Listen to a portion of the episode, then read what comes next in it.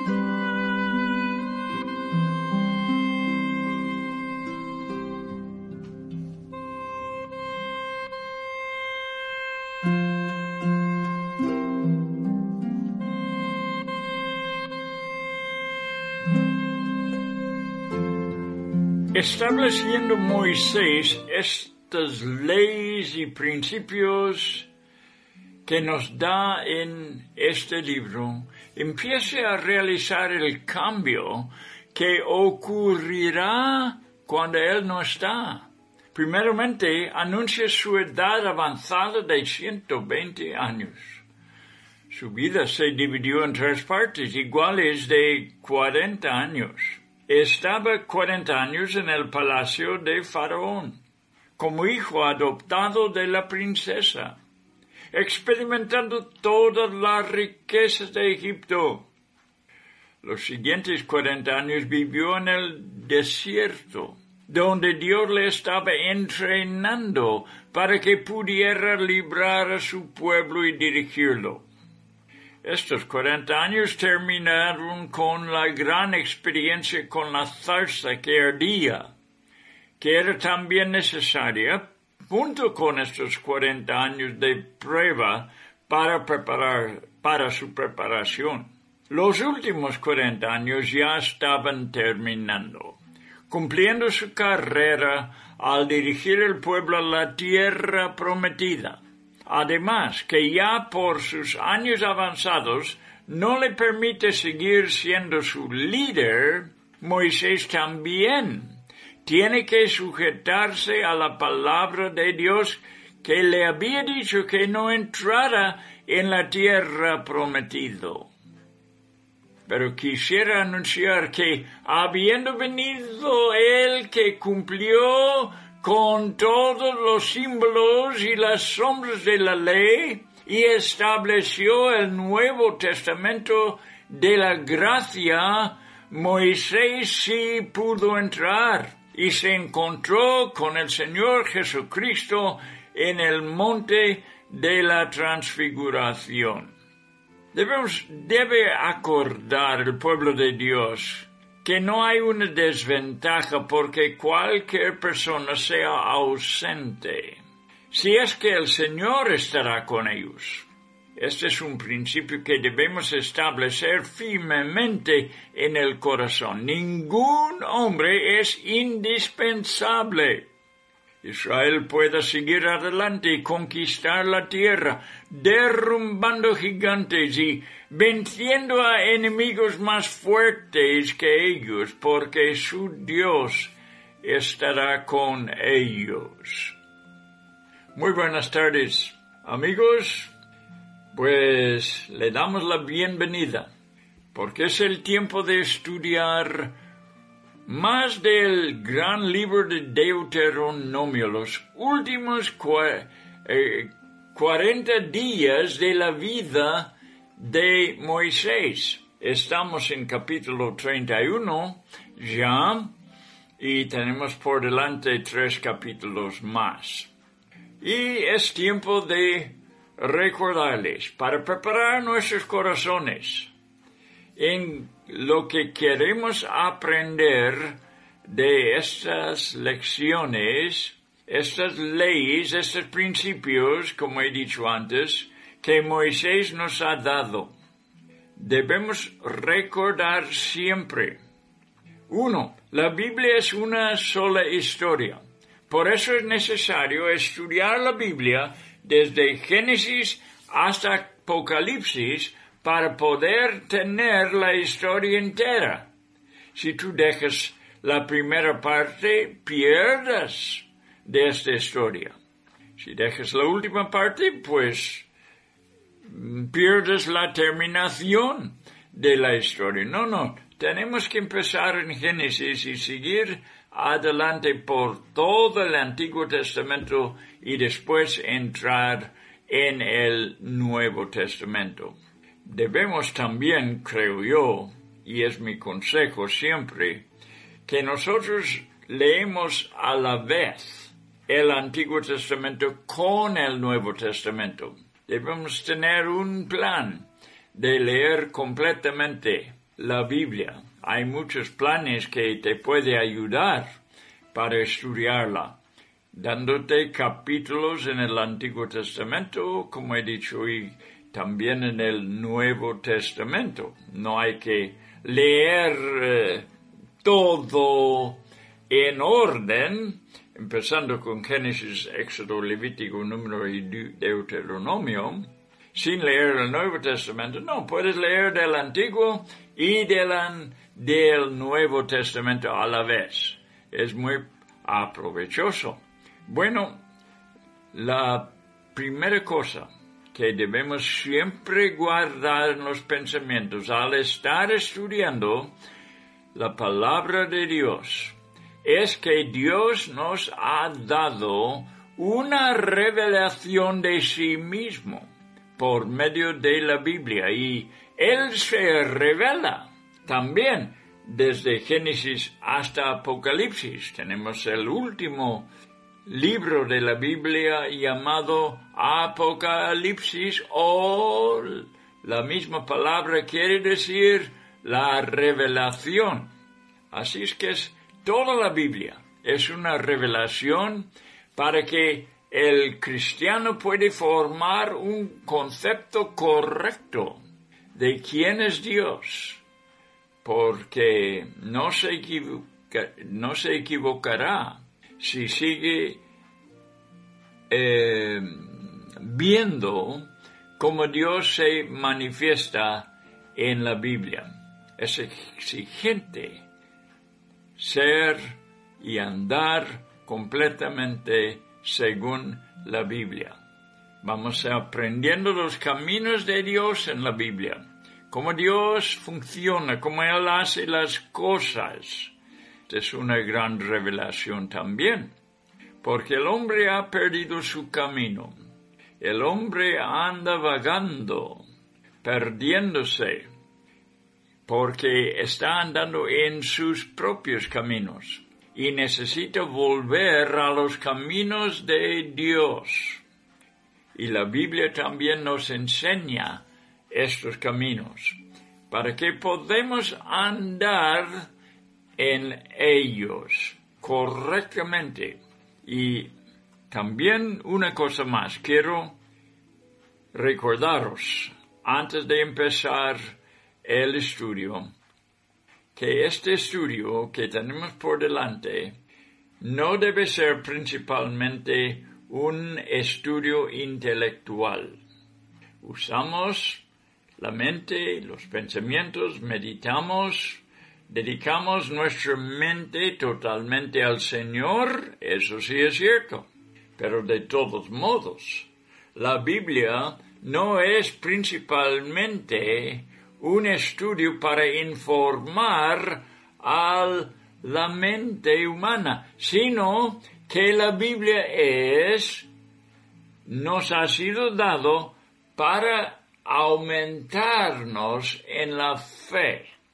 Para que, esta es la razón, la Biblia no es una explicación para que tú vayas entendiendo todo. No vas a entender todo. Necesitamos ayuda de otras personas, por eso hay enseñanzas, por eso hay libros, por eso hay programas, eh, para poder compartir algo más de la palabra de Dios, ayudándonos unos a los otros, ver más y más. Pero, al fin de cuentas, no es solamente información lo que tenemos. el propósito de la Biblia es darnos confianza en el Señor que lo escribió, en el autor de la Biblia. Conocerle y también eh, tener la confianza puesto en él.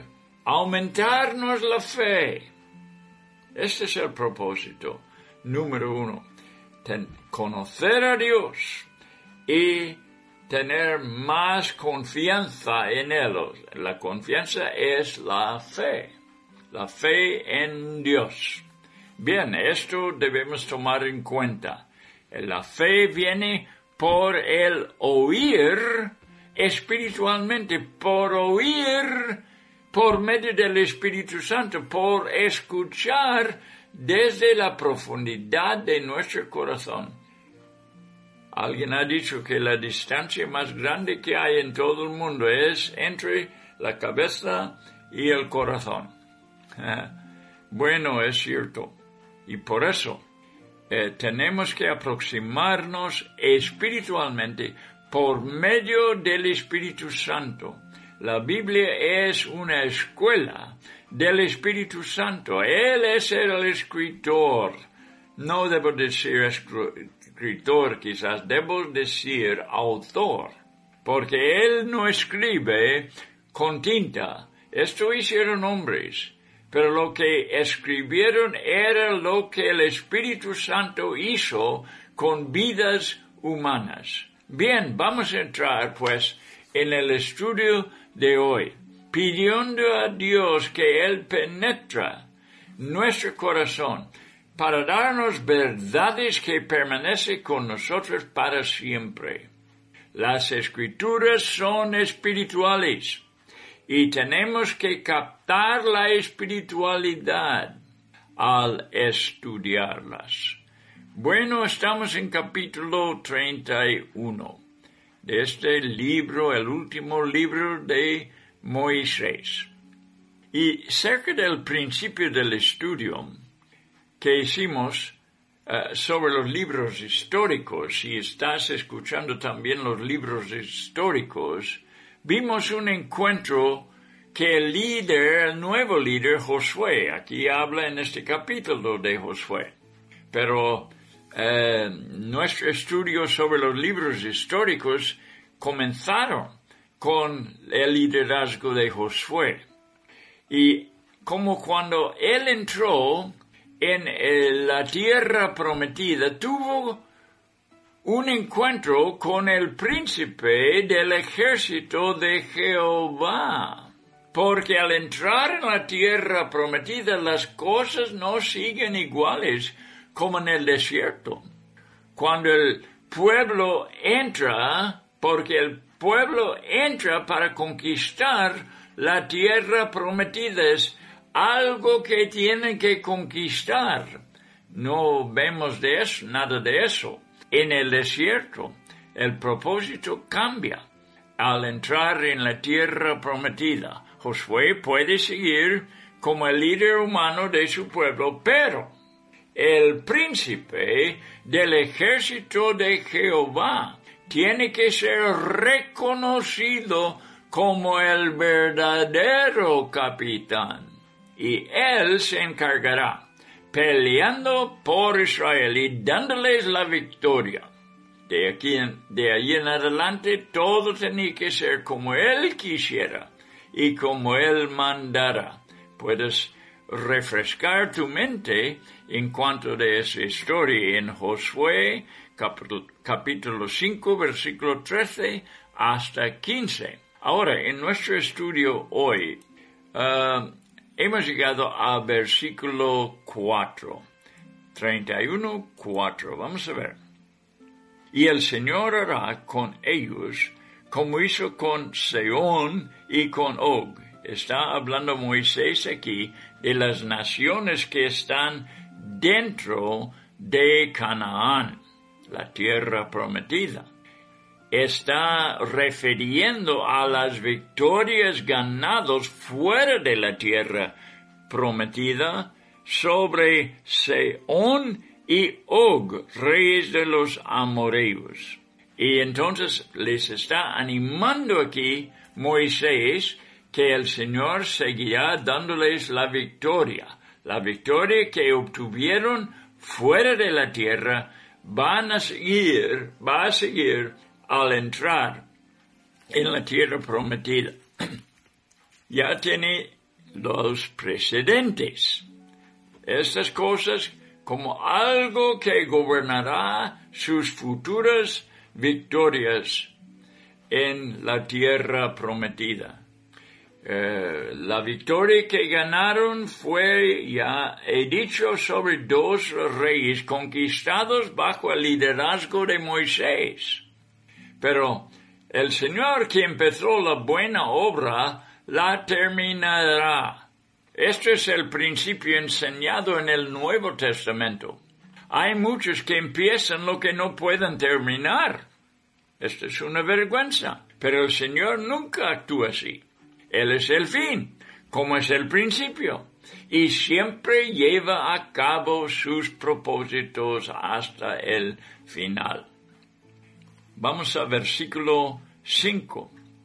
Y los entregará el Señor delante de vosotros, y haréis con ellos conforme a los mandamientos que os que él los eh, conforme a los mandamientos que os he ordenado. El Señor va a conquistar hasta que la tierra sea de Israel. Haréis con vosotros conforme, dice, a todo lo que os he mandado. Israel puede beneficiar de las victorias, pero los están ganando para el Señor. Por eso Él manda, Él va adelante peleando por ellos y ganando la victoria. Siempre me interesan los verbos con que el Señor anima a los israelitas a actuar. La primera en este versículo es esforzaos.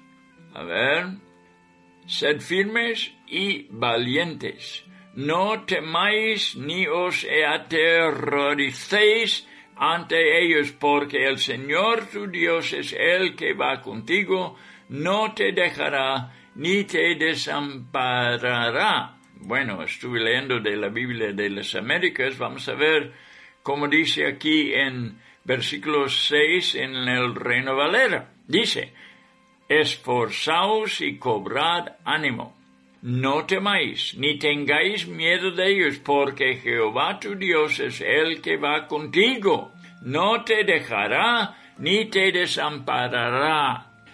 La primera palabra que quisiera enfatizar, los verbos que tienen aquí, el primero es esforzaos.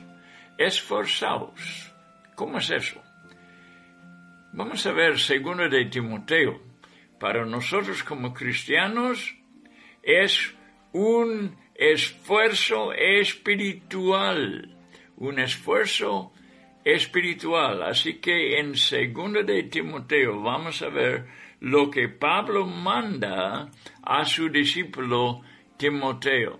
Capítulo 2 es, versículo 2, capítulo 2 de segundo de Timoteo, donde dice, lo que has oído de mí ante muchos testigos, esto encarga a hombres fieles que sean idóneos para enseñar también a otros.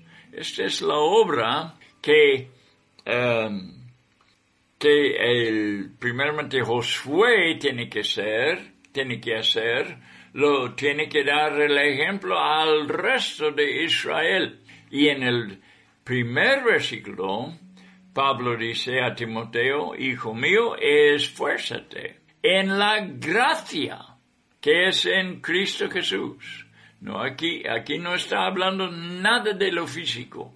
Está hablando de la fuerza espiritual que es, es en la gracia. No es algo que nosotros, siempre cuando vemos esta palabra gracia, no es nada, no tiene que ver con nada que tenemos nosotros, sino algo que tenemos que recibir del Señor y así que Timoteo tiene que esforzarse en Cristo Jesús, en la gracia de Dios que Él da a los que no pueden por sí mismos luchar.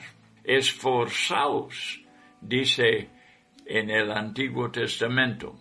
La segunda palabra es cobrad ánimo.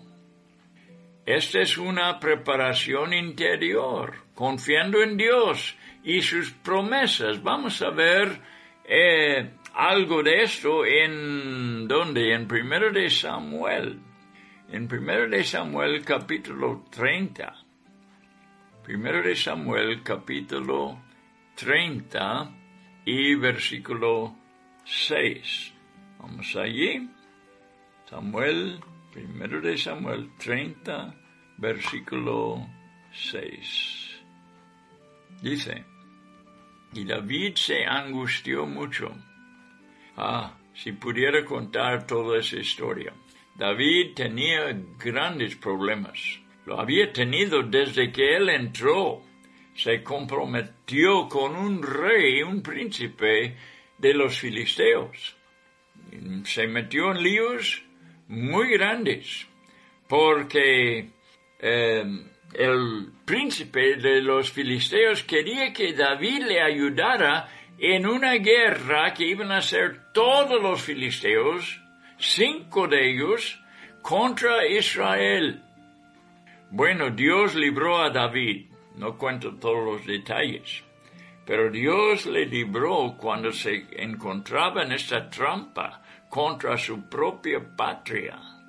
Y al llegar a su ciudad que el príncipe de los filisteos le había dado, Siklag se llamaba, encontraron que habían entrado los amalecitas y habían robado de todo lo que tenían, incluso las personas, sea las mujeres, las esposas y los niños. Ahora, este era ya un problema inimaginable que tenía eh, David, porque ahora su propio ejército estaba contra él.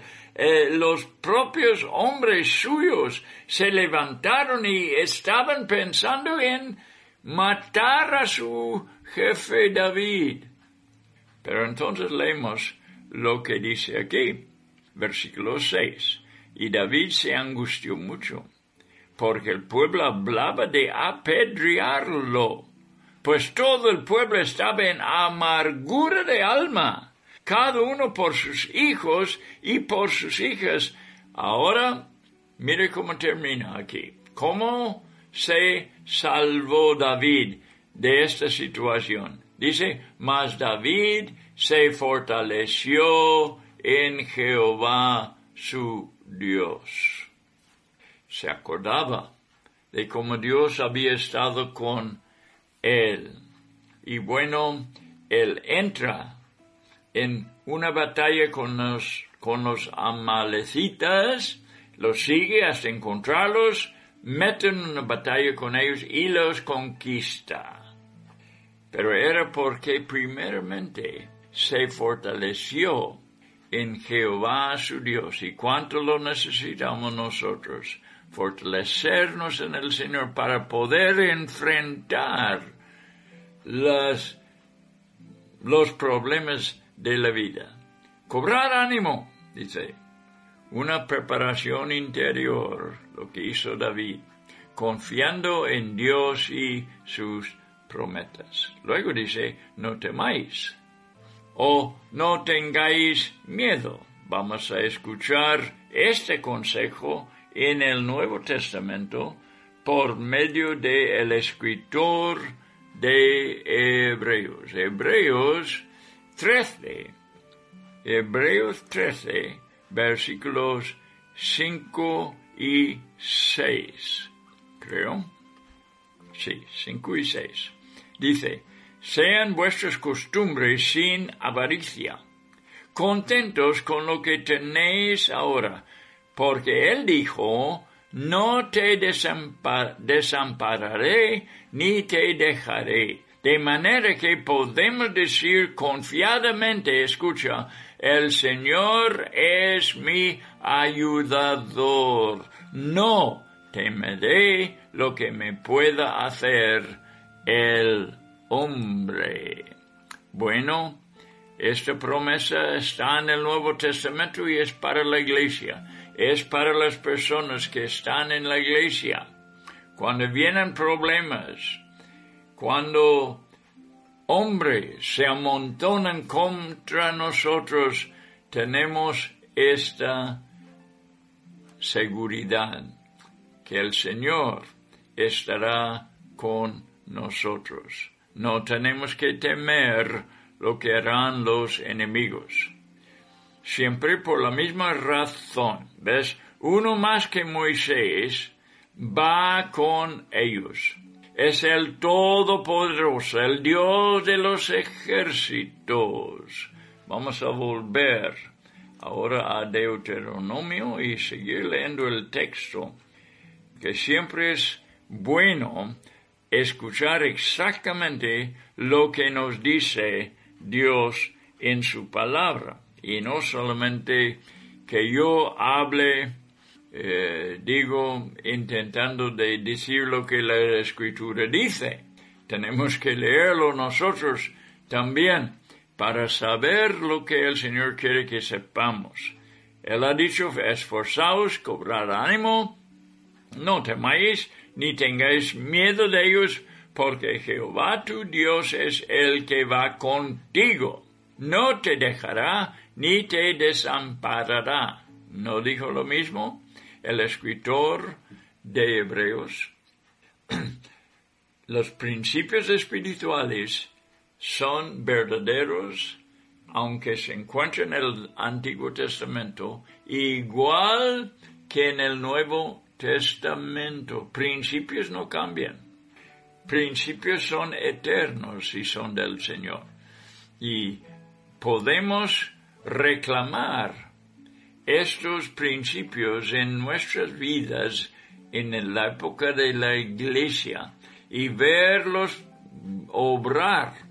Son los caminos del Señor que, a que podemos aferrarnos y andar en ellos. Bien, hemos leído ya, ¿verdad? Versículo 8, no lo leí. A ver, lo voy a asegurar. No, no lo he leído. Versículo 9.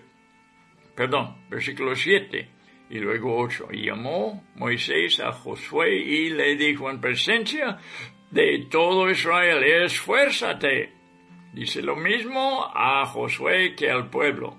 Pero bueno, Josué tiene que escuchar eso particularmente porque si el pueblo va a esforzarse, si el pueblo va a animarse, Josué tiene que dar el ejemplo.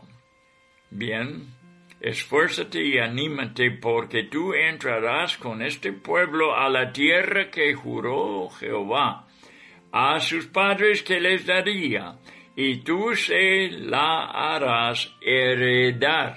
Ahora versículo 8. Y Jehová va delante de ti.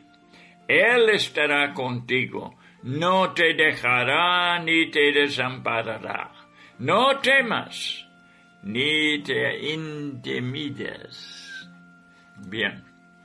Ahora entonces, está repitiendo en el versículo 8 lo que había dicho antes, ¿verdad? Dios estará con vosotros. No hay otra manera de andar en el camino de Dios sin su presencia. No podemos andar de otra manera. Dios no nos dará algo que elimina su presencia. O sea, no se esfuerza aparte de Él. Tenemos que andar con Él y esforzarnos de esta manera. ¿Ves? No hay nada que Dios da que se puede funcionar aparte de su presencia. Esto es lo que quiero decir. Tenemos que andar con Él. Yo creo en el jardín desde el principio. Dios tenía que estar. Dios tenía que influenciar a Adán y Eva si iban ellos a manejar el jardín de Edén y no hacer nada aparte de lo que podrían hacer bajo su autoridad. No hay otra manera. Y tampoco no hay algo mejor que tener la presencia de Dios con nosotros. Ahora versículo 9. Y escribió Moisés esta ley y la dio a los sacerdotes hijos de Leví que llevaban el arca del pacto de Jehová y a todos los ancianos de Israel. Sea, Moisés está hablando a los hijos de Leví y a los ancianos. No, los que llevan el arca del pacto son solamente los hijos de Leví no a los ancianos de Israel, pero Moisés está hablando aquí a los líderes espirituales y gubernamentales. Eh, empiece con los siervos de Dios, los sacerdotes, los que son mediadores entre Dios y su pueblo. Los líderes también para dar su ejemplo a los demás. Versículo 10. Dice, y les mandó Moisés diciendo, al fin de cada siete años, en el año de la remisión, en la fiesta de los tabernáculos, y tengo que seguir leyendo para terminar la frase, cuando viniere todo Israel a presentarse delante de Jehová tu Dios, en el lugar que él escogiere, leerás esta ley delante de todo Israel a oídos de todos. Mm. Bien, tenemos que fortalecernos en Dios. Permíteme volver por un momento a esta parte donde he hablado de los verbos. Esforzaos, cobrad ánimo, no te vengáis miedo. Me acuerdo y debemos recordarnos de los tres jóvenes hebreos. Ha dado la misma palabra a José, a Josué como al pueblo en general. La victoria de ellos se basa en la fe, sea, la confianza en Dios. Permítame leer primero de Juan capítulo 5. Y entonces volvemos al versículo 9, después de estudiar un poco más esta porción en versículos 6 y 7. Dice el apóstol Juan, porque todo lo que es nacido de Dios vence al mundo. y esta es la victoria que ha vencido al mundo vuestra fe. ¿Quién es el que vence al mundo? Sino el que cree o el que confía que Jesús o en Jesús como el Hijo de Dios. ¿Ves? Esta es la victoria, nuestra fe, dice.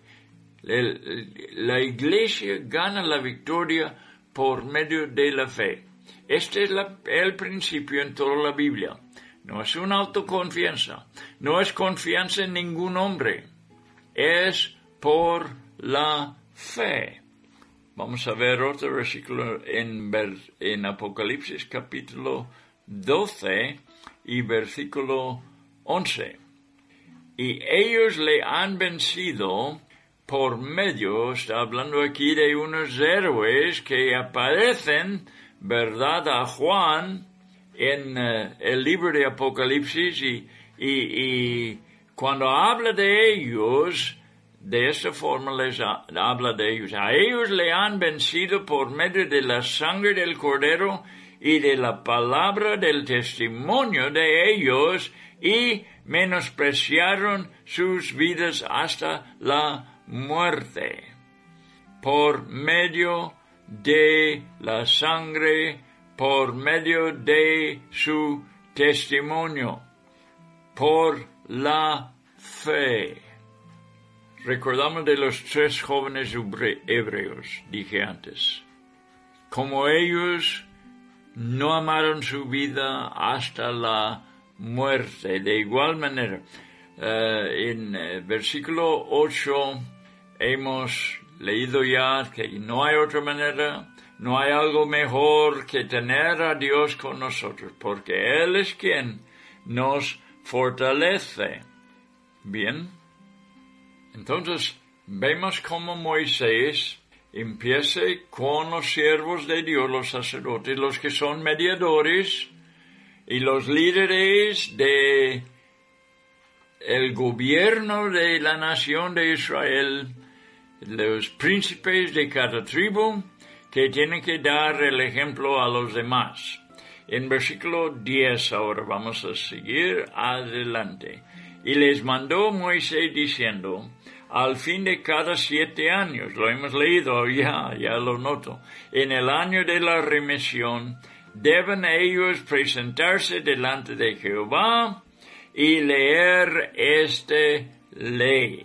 Bien, una remisión tiene que ver con una remisión, una liberación de ataduras. ¿Cuándo? Cada siete años. Una liberación de todas sus ataduras, de sus deudas y de la esclavitud, si es que han caído en la esclavitud. Y esto es hecho por la fe en la palabra de Dios, los que están bajo ataduras y también los que han recibido de estas personas, sea por deuda o si lo hayan eh, utilizado de estas personas para eh, trabajar porque el sistema era eso, de que un hombre muy eh, con deudas podría perder su dinero, podía aún tener que trabajar bajo el cuidado de cierto amo que le da sus alimentos y le da su vivienda, pero no le da un sueldo, porque ha caído en la pobreza y tiene que cumplir los siete años. Al cumplirlas, él es librada. Esta es la ley. Todas las ataduras, incluso la deuda, le fue perdonado. Y el, el amo tenía que vivir por la fe en la palabra de Dios también porque él tenía que olvidarse de las personas que le debía. No les cobraba más al terminar los siete años. tenía que confiar en Dios entonces por la pérdida de dinero porque los que le debían a él fueron eh, liberados de su deuda. En Israel tenía que vivir la fe entre los ciudadanos. Tenía que ver con generosidad entre los ricos, amor al prójimo y fe en la bendición de Dios basadas en su palabra. En el último fiesta de, del año, la última fiesta del año, debiera leer la ley, hemos leído. Eso fue cuando el verbo de Dios habló. Cuando? En la última fiesta del año. Cristo Jesús habló y habló del Espíritu quien pudieran recibir, pudiera recibir el que creera en Cristo. Está hablando de este mismo tiempo de que está hablando aquí Moisés. En el séptimo mes, la última fiesta del año. Y eso es cuando Jesús nos habló de que los que creyesen en Él pudieran recibir el Espíritu Santo. Y allí, siendo lleno del Espíritu Santo, el pueblo de Dios puede ser generosos, pueden amar al prójimo y tener fe en Dios, todo basado en la palabra. Bueno, ahora seguimos con Moisés en versículo 12 harás congregar al pueblo, dice, varones y mujeres y niños, y tus extranjeros que estuvieran en tus ciudades, para que oigan y aprendan y teman a Jehová vuestro Dios, y cuiden de cumplir todas las palabras de esta ley. Esta es una cosa familiar, ¿verdad? Era un plan para la familia no solamente los hombres, las mujeres, los niños y además eh, extranjeros que anduvieron en Israel. Dios preocupándose por las familias de Israel, hombre, mujer y niños. Según la historia escrita, Israel no aprovechó de lo que Dios ofreció. Esa era la historia triste. Israel no aprovechó de lo que Dios ofreció para sus familias. Tristemente muchas veces es así. El hombre es satisfecho con mucho menos que lo mejor que pudiera obtener. Da oportunidad Dios entrar los extranjeros en esta bendición la puerta estaba abierta al mundo de afuera para oír, aprender, temer a Dios y cumplir con sus mandamientos.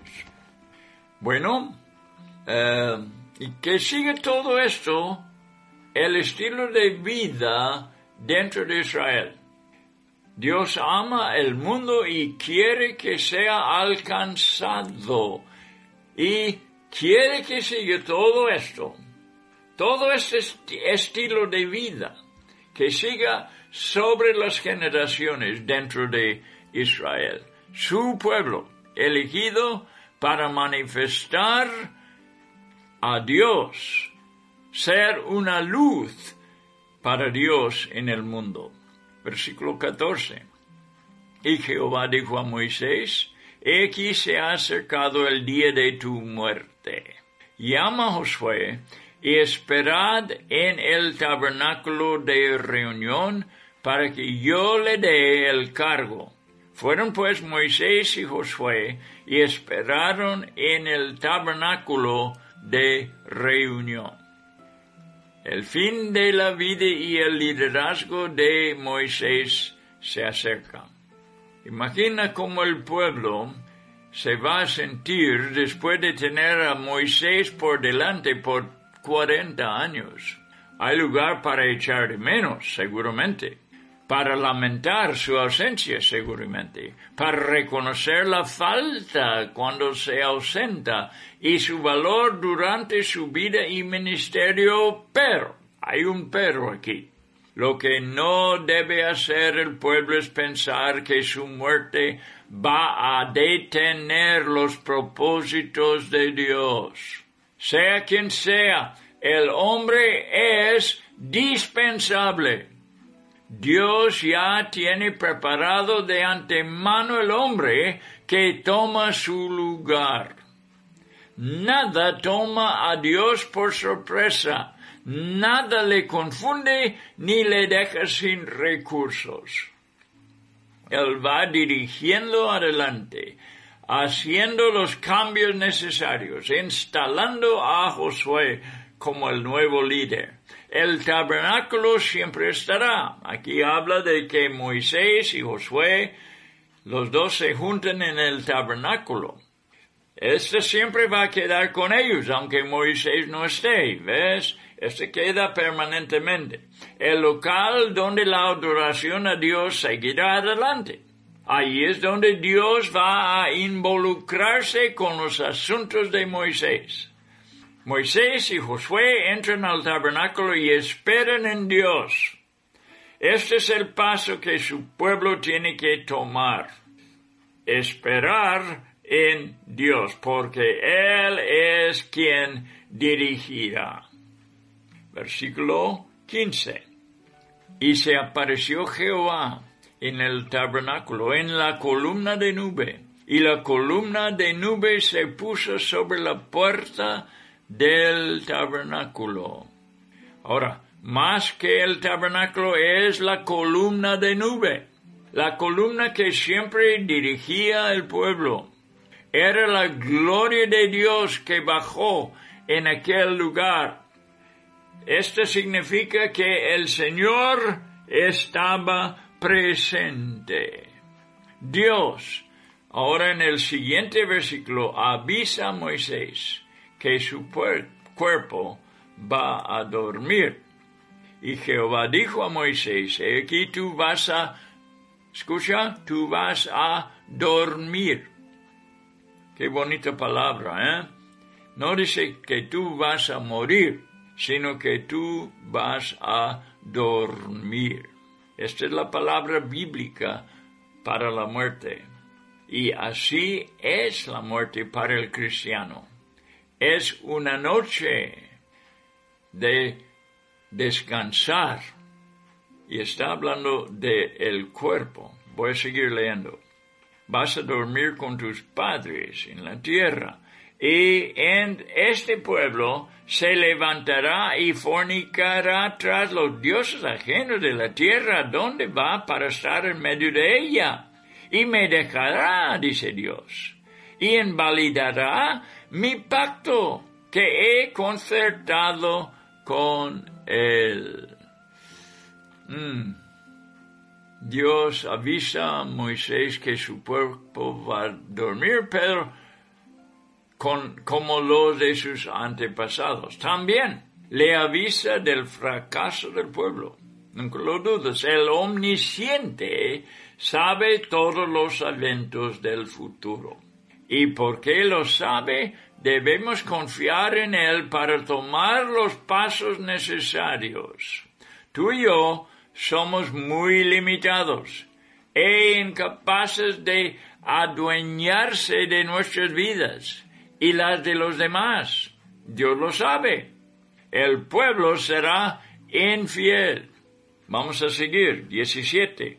Y se encenderá mi furor contra él en aquel día y los abandonaré y esconderé de ellos mi rostro y serán consumidos y vendrán sobre ellos muchos males y angustias y dirán en aquel día no me han venido estos males porque no está mi Dios en medio de mí. Dios sabe que su furor se encenderá y las consecuencias que hará que el pueblo se despertará a la realidad y al porqué de su mala situación. ¿Ves? Esto es lo que les va a despertar, las consecuencias de su maldad. 18.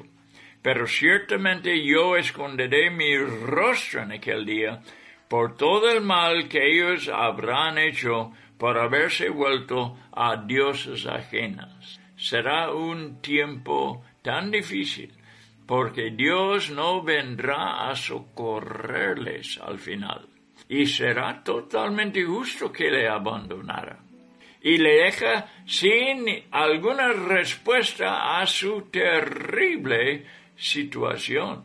Estas cosas pasarán en el final de su historia. Ahora pues, versículo 19, este escribios, escribíos este cántico y enséñalo a los hijos de Israel. Ponlo en boca de ellos para que este cántico me sea por testigo contra los hijos de Israel. Pues está hablando Dios con Moisés y con Josué. Por eso dice, escribíos el cántico. Bien, Dios les da una canción eh, para su consideración, como un testimonio inolvidable.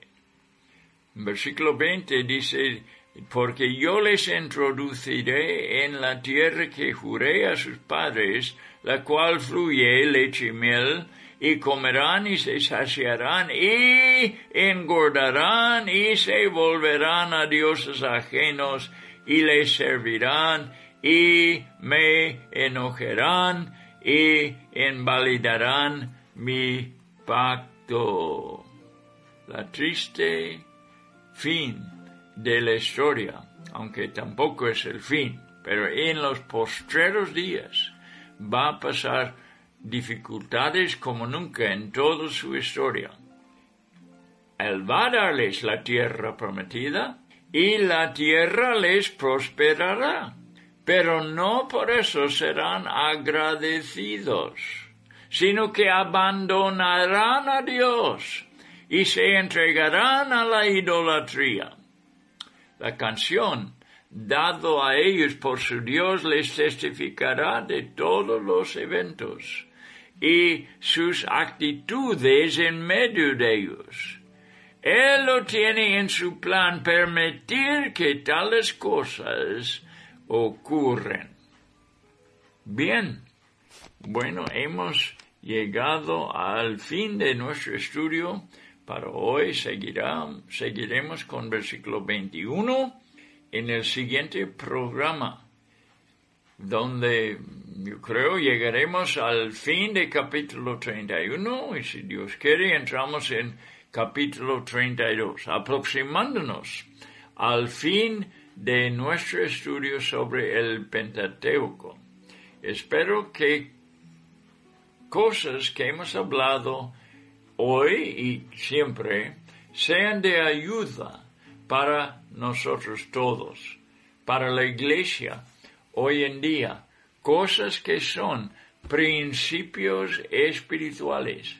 Mira, en el Antiguo Testamento hay muchos símbolos, hay muchas sombras de lo que va a venir, pero los principios siguen iguales. Por eso debemos estudiar el Antiguo Testamento y aprender estos principios que son muchos. Hemos hablado de unos hoy otra vez. Bien, bueno, entonces vamos a despedirnos. Voy a, a desear que Dios os bendiga en el tiempo cuando no estemos juntos y que podemos estar una vez más examinando y estudiando la palabra eterna, la palabra que es más importante que cualquier cosa que existe en este mundo. El cristiano debe estar continuamente en la palabra. ¿Sabe por qué? Por una razón, cuando menos es porque el mundo nos influye con su palabra constantemente. constantemente te digo, por el periódico, en la, eh, eh, en, la, el trabajo que hacemos, en la escuela. Los niños por horas son instruidos por las cosas del mundo y por eso los padres tienen que instruirles en la palabra de Dios. Y si tú eres un joven o eres estudiante en la universidad, tú tienes que contrarrestar la influencia del mundo leyendo y estudiando la palabra de Dios. Pues esos consejos os doy y nos despedimos hasta la próxima vez.